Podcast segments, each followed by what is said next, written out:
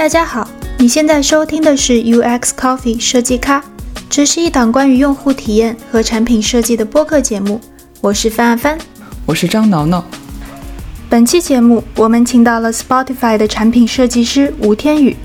Spotify 是全球最大的音乐播放平台之一，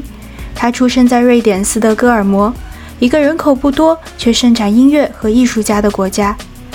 成立十年至今，Spotify 已经拥有了1.8亿全球用户，其中有8300万付费用户。而天宇在 Spotify 的工作有些特殊，作为 Spotify 数据组的产品设计师，他每天除了要和用户打交道，还要和海量的数据打交道。这期节目里，他会和我们聊一聊他是如何将 Spotify 上亿听众的数据转化成有价值的信息和产品的。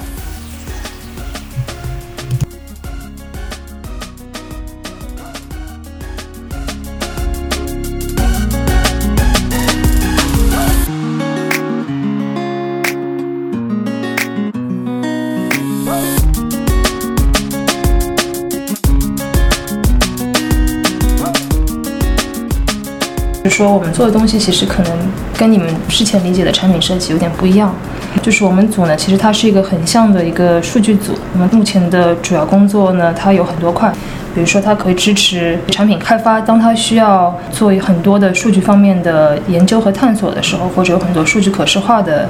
任务的时候，那我们会去做这样的一个呃介入的工作。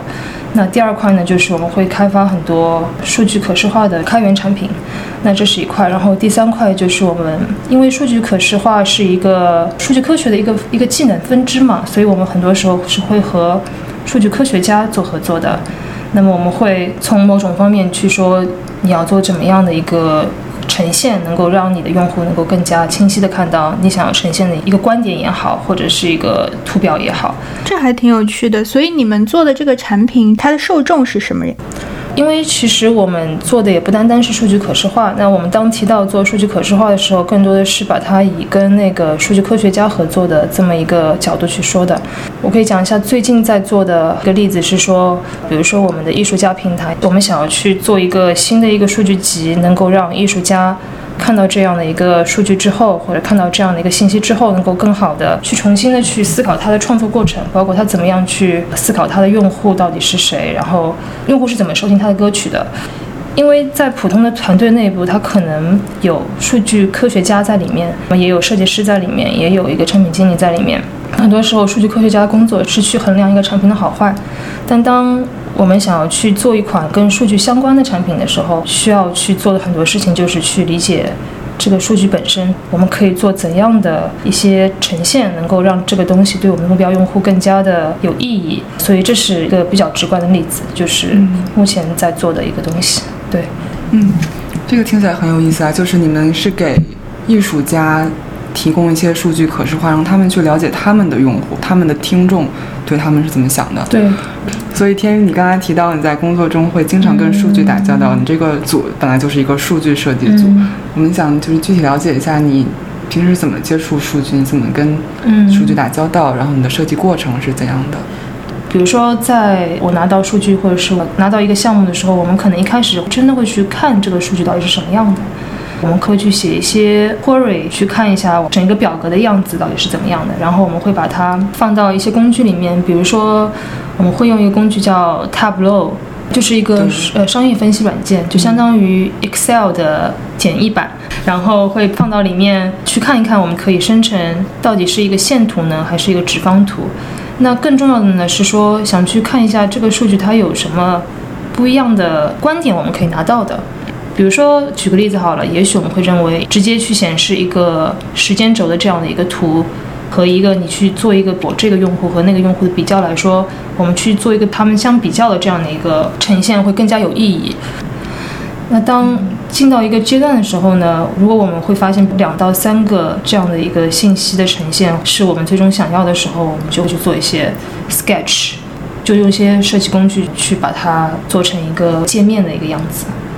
嗯，刚刚你提到就是数据切入的节点好像还蛮早的，就是会在早期探索的时候看我们能从数据里得到些什么。呃，我就有点好奇，就是你们好像一条路是从数据出发，会不会有另外一条路是从看用户会需要些什么，然后看看我们数据里能提供些什么？嗯，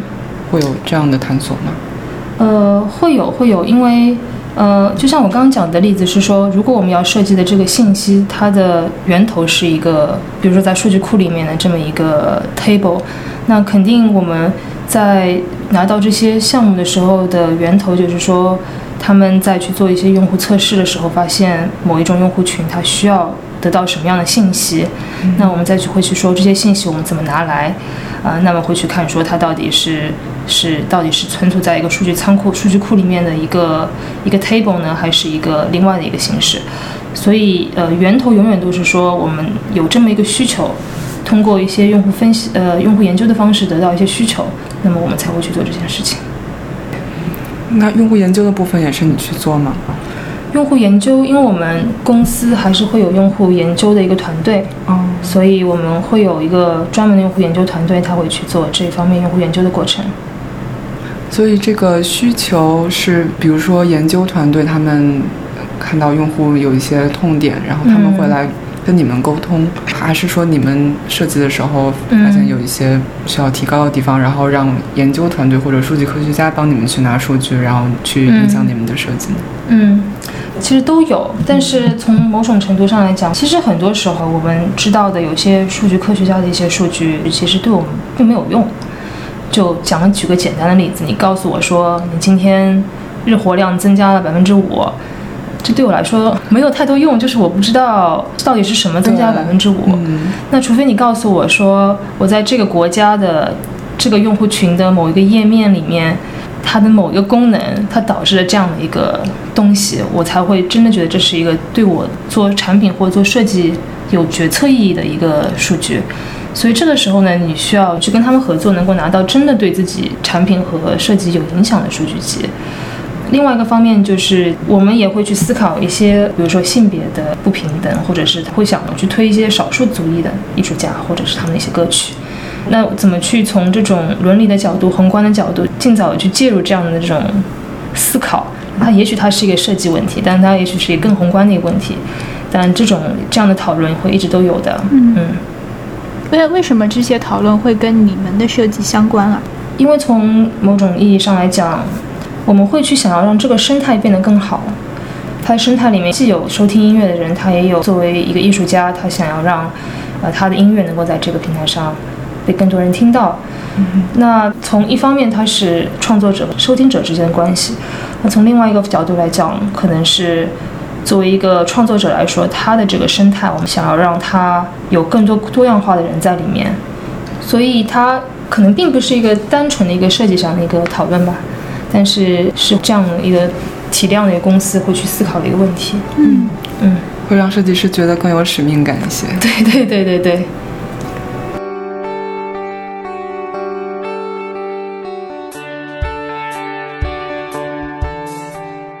Spotify 作为一个音乐播放平台，不仅要为听众提供好的收听体验，也致力于为艺术家群体提供更好的创作生态。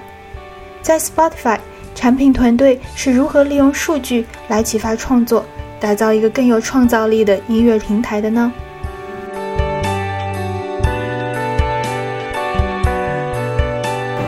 其实，在传统意义上来讲，各个每个艺术家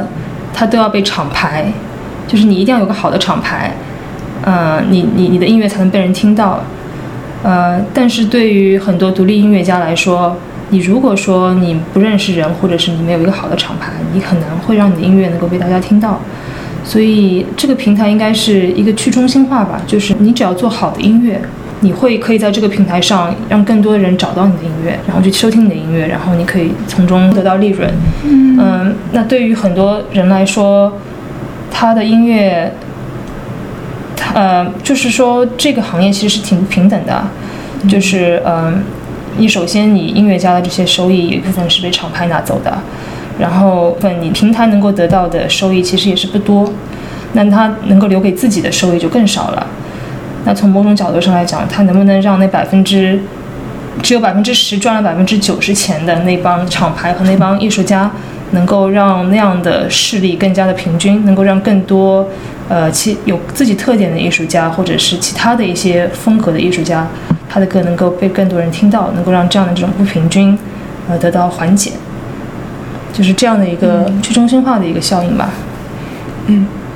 所以你们给艺术家设计的每一个功能都是抱着这样的目标去设计的。如果把刚才那个例子再回来讨论一下的话。比如说，你给他们设计一些数据可视化，让他们去了解听众的喜好，或者是自己歌曲的受欢迎程度。你期望他们得到什么样的结果呢？他们拿到这个数据之后，他们会知道下一步我要干什么吗？嗯，从它本身上来说，因为这个公司音乐公司它既有最全的音乐数据，它有一百多种、两百多种的音乐流派。然后它又有最全的用户收听的数据，就是用户到底喜欢听什么，然后用户自己的一些收听的情况。所以嗯，是希望说，相对于以前我们会去买一些 CD 来说，它是一种新的收听方式。那么当然，我们收集了这么多数据，肯定是可以给用户做推荐，可以给用户推荐他们所想要收听的音乐。但从另外一个角度上来说，当创作者他知道这种新的收听形式的时候，他是不是需要去修改，或者是他要重新重塑他的一开始的创作的方式？就比如说这样的一个数字时代，我们听东西的我们的耐心是多少？我们一首歌的时长是多少？或者人们对不同音乐的忍耐度到底是多少？所以他会重塑这个音乐和人的关系。嗯嗯，所以这应该是一个互相的一个一共生的关系吧。嗯。突然想到一个问题，就是。总觉得艺术家像音乐家去做音乐，主要是表达自己的情感，释放自己的这个风格。然后现在他们有另外一种方式，就是根据数据来查看用户的喜好，然后根据数据来了解风格的变化，还有整个市场的走向之类的。那你觉得这样的数据导向的音乐会对他们有有什么样情感上或者是艺术风格上的影响？你在做这样的产品设计的时候会考虑这些问题吗？对，其实很多艺术家他是不愿意看这种事情的，因为艺术是一种表达嘛，我自己想要表达我想要表达的东西。那相当于只可能说是高度工业化的制作团队，他会对有一些数据会特别感兴趣，所以他群体也是不太一样的。那作为艺术家本身，那可能他们更想要了解的就是说我怎么样去跟我的粉丝能够建立更深的连接，我的粉丝到底是谁？他到底是比较年轻化的，他还是属于一个五十岁左右那个年龄段的一个一群人？所以在这一点上的确是有非常大的区别的。从另一个角度上来讲，其实岔开一个话题，就是作为一个创作者来说嘛，因为其实人对于信息，它其实也是一个非常情感化的这么一个关系。嗯，就其实前段时间我有去，如果如果大家有去关注数字货币的话，就可能会知道，就在去年的去年的七八月份就涨得很凶，到十二月份那个时候就开一直在涨，一直在涨，然后今年的话就一直在跌。然后就跌到现在，但可能最近又涨了。然后我其实前两天我有去看所有查看数字货币行情的软件，我就去看他们的使用量是怎么样的。然后你会发现，人的使用量是和你数据的好坏是成正比的。就你去年十二月份的时候，它的使用量就是最高的，然后你今年慢慢下来，它就是会降低。所以其实有些时候它是一个，你如果数据越好，你看到。越越涨，你就会越去看。你看到有消极信息，就不会去不会去看。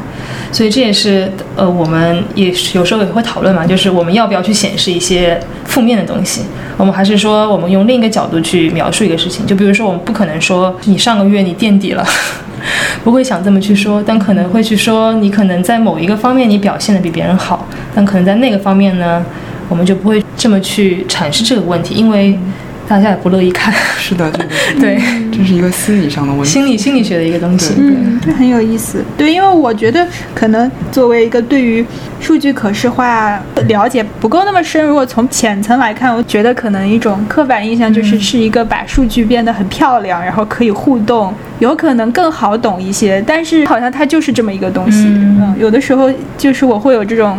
诶，那它能不能有更大的价值？或者说，数据是不是除了饼图呀、条状图呀，还有其他的呈现方式？嗯，对，呃，就像你讲，其实它有好几个层面嘛。那可能一开始的话，我们就会去说，你拿到一个数据，首先你怎么样用一个把一个表格变成一个大家能够理解的东西。但是从更深的层面，就其实大家要的是什么？他要的不是这个图表本身，他要的是一个观点。嗯就比如说，你可能想要知道你的走势是怎么样的，但从另外一个角度上来讲，你知道你走势怎么样的意义在哪儿？除非你把你自己跟别人比较，这样的绝对数据对你来说是没有意义的。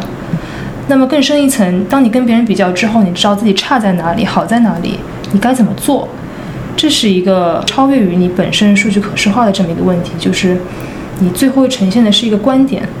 它也许只是一句话，它并不是一个图表，但它也许比图表更有效。嗯，所以它是一个有多层次的一个东西。那我们也会去想说，我们怎么样跨越这个展示这个图本身，去呈现的是一种观点，所以也会有这方面的讨论。对，嗯，这个我很有共鸣，就是这个你说的观点的时候，是必须要让它 actionable，就是用户看到之后可以去知道下一步要干什么。嗯。因为我现在做的一些产品也有很多就是报表，把它可视化出来，嗯。然后就发现有个问题，就是很多时候大家觉得哎这个表真好看，但是嗯。没什么用，我还不如看表格呢。对。然后还有一个问题就是，用户如果看到这个观点，他需要知道问题在哪儿，然后我要去把它解决掉。然后你刚才提到，我们有的时候可能呈现这个观点的方式会需要很仔细的去考虑。我们可能不想把它说的太负面，但是又必须让用户知道这个问题很严重，我一定要去把它 fix 掉。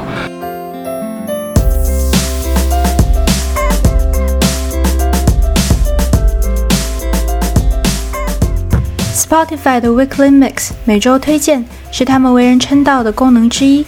它能为用户提供非常精准的个性化歌曲推荐。那么，在开发个性化推荐这类技术导向的功能时，设计师会扮演什么样的角色呢？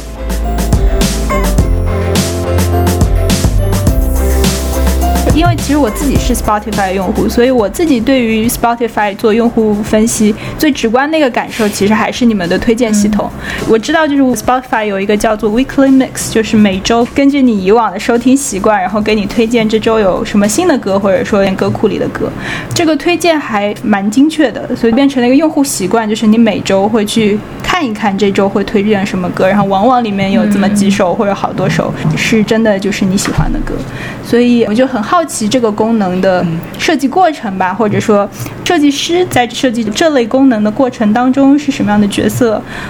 对，就是这也是一个挺好的问题，就是说，嗯，其实像这样的这种推荐类的产品，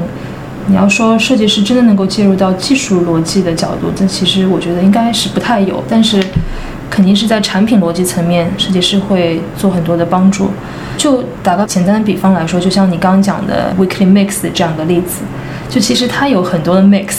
它有日 Daily Mix，它也有 Discover Weekly，它有几种不同种类的推荐歌单，它所服务的用户都是不太一样的。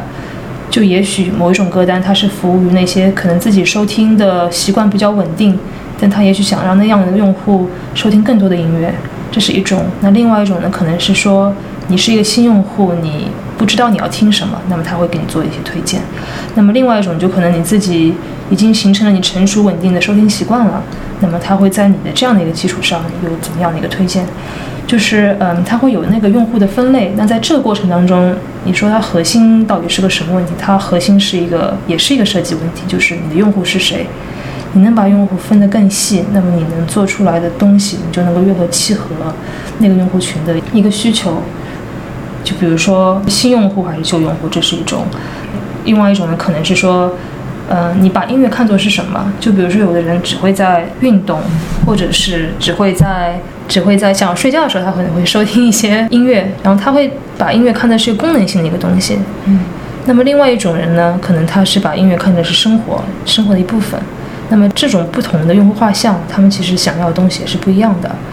所以总的来讲，就是分得越细，你越能够去做设计和你越能去做推荐。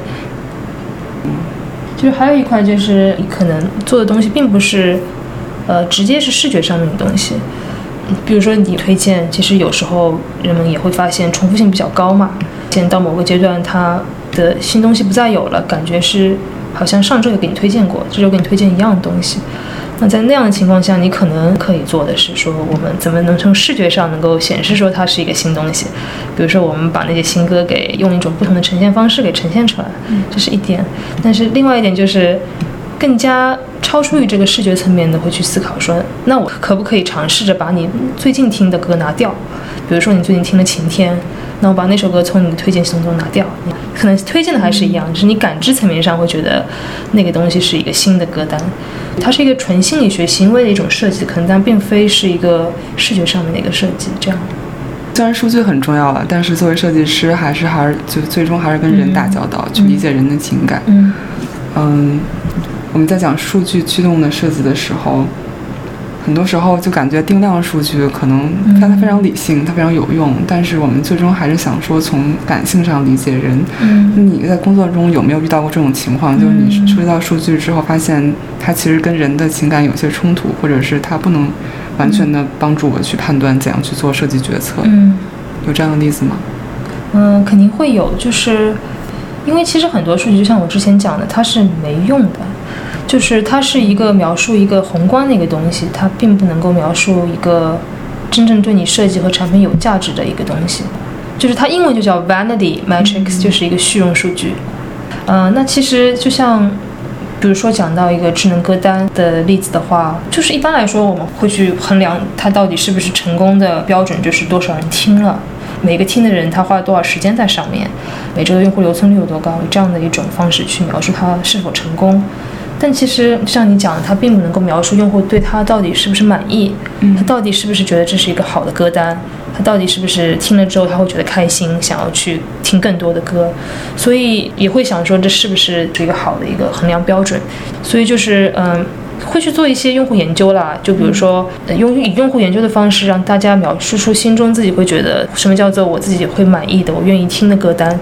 那么在这样的过程当中，也许你会发现，当你喜欢一个歌单的时候，你也许去了那个艺术家页面去看，那样才是一个更加好的讯号，告诉你这是用户满意的一个一个推荐一个歌单。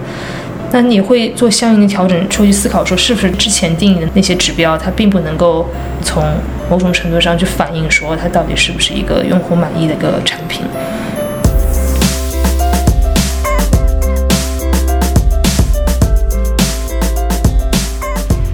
专门成立一个团队去支持数据相关产品的开发，可见 Spotify 这家公司对于数据的重视。那么，在这样的一个团队里，都有哪些成员？他们之间又是怎样合作的呢？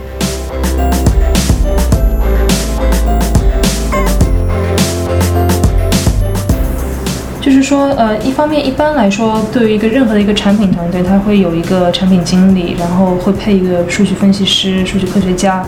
然后再加设计师，加一个程序员的这么一个产品团队嘛。嗯。然后，呃，像这样的一个产品团队的话，设计师是和那个数据科学家紧密合作的。但其实越来越到一个阶段，就是说，你越是简单的数据分析，其实你可能就越用不到数据科学家。其实现在有越来越多的工具，你可以直接让产品经理或者设计师，你可以在上面拿到数据，嗯呃，花不了太多的力气。就是这样的工具已经越来越成熟了，所以到某一个阶段，呃，可能你会发现你越用不到他们，但他们可能会把时间花在更加重要的东西上，比如说做预测，做一些 ML 的一些 model，就是他们会把时间花在更多不是用普通工具可以替代的工种上，所以从某种角度上来讲，合作是越来越多，但也有可能越来越少，你可能也不需要他们。但从另一种角度上来讲，可能嗯，你需要自己去知道怎么去找数据，找到自己想要的能够代表产品的数据。嗯，所以你在这个组做设计，有很多其实是非视觉，然后或者是一些跟产品价值和产品策略有关的东西。嗯你作为一个产品设计师，是怎样跟 PM 合作的呢？这中间有什么重合和不一样的地方呢？其实是有很多重合的地方的，就是其实我前段时间也有做过产品经理相关的工作，嗯，然后呃，因为也是之前发现就是设计和产品经理有太多重合的地方了，就包括你对策略的理解，你对用户的理解，可能产品经理。他会想更多的是，呃，你的技术上和你的设计，你有一个权衡。他可能比较在意的是说，你是不是能够，呃，把你的一个设计作为的不是一个结果，而是一个学习的过程。就是我是不是能够通过这一次的新的产品的发布或者这个新功能的发布，能学到一些什么东西，而不是一个最终的一个完美的一个结果。那可能设计师会不太喜欢随便去发布一个东西，我可能不是我的做的东西，我可能会比较在意我自己的东西的完整度。那嗯，但是如果你把它动态的来看，以一个产品经理的角度，他会认为每一次的。发布是一个学习的过程，那怎么把你的设计分解成几个步骤？当你在这一步你学习到了更多东西之后，你可能会产生更加好的灵感。我觉得这是两个比较重要的区别吧。他是会去思考说你怎么去通过每一步去学习到更多的东西和做更多的测试。那这可能跟设计师一度的完美主义的这个状态会有一定的冲突。对。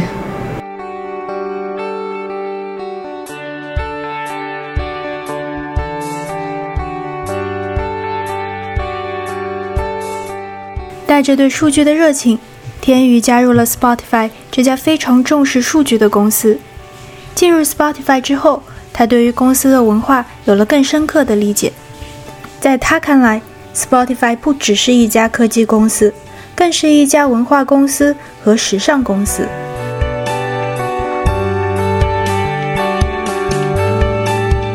那当时是为什么想要来到 Spotify 呢？有什么契机让你加入了 Spotify 这个公司呢？我我当时因为在研究生的时候对数据可视化这一块也挺感兴趣的，就是我上了很多课，因为那个时候我们是以一种叫 processing 的一个可视化编程工具，然后我们整一个研究生就是基于那个工具做很多很多的那些小项目，然后那个时候我就一开始做了一些，比如说语义文本分析的可视化啊这些呃内容，然后我的毕业设计也是做跟这个相关的。然后再过了一段时间，有一个我们同专业的人，他就说：“哎，我们这边有这样的一个职位，好像你之前蛮感兴趣的。”然后我就去试了一试。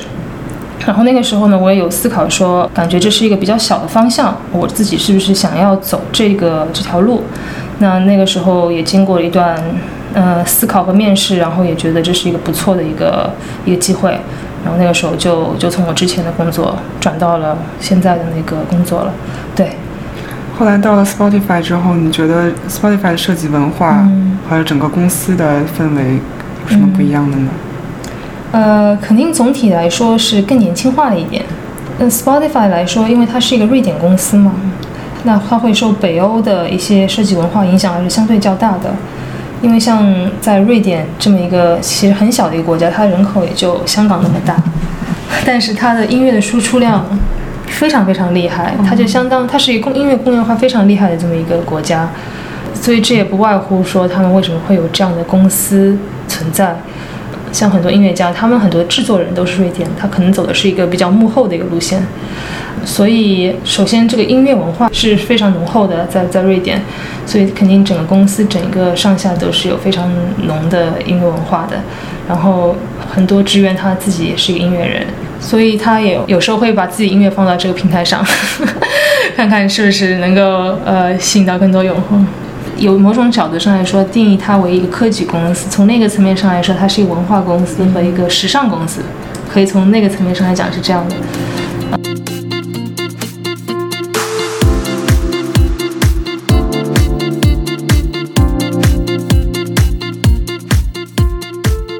节目的嘉宾有着非常丰富的人生经历，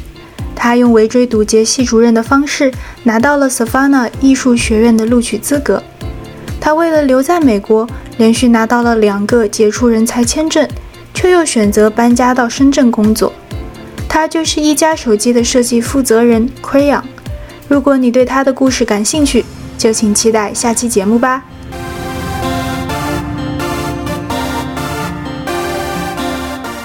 感谢你收听这期节目。如果你喜欢我们的播客，请记得订阅。你可以在网易云音乐、喜马拉雅。或是在泛用型播客客户端上订阅收听，我们在微信公众号和知乎专栏上也叫 UX Coffee，U X C O F F E E，我们会在那里放出节目的文字整理版本。我们下周再见。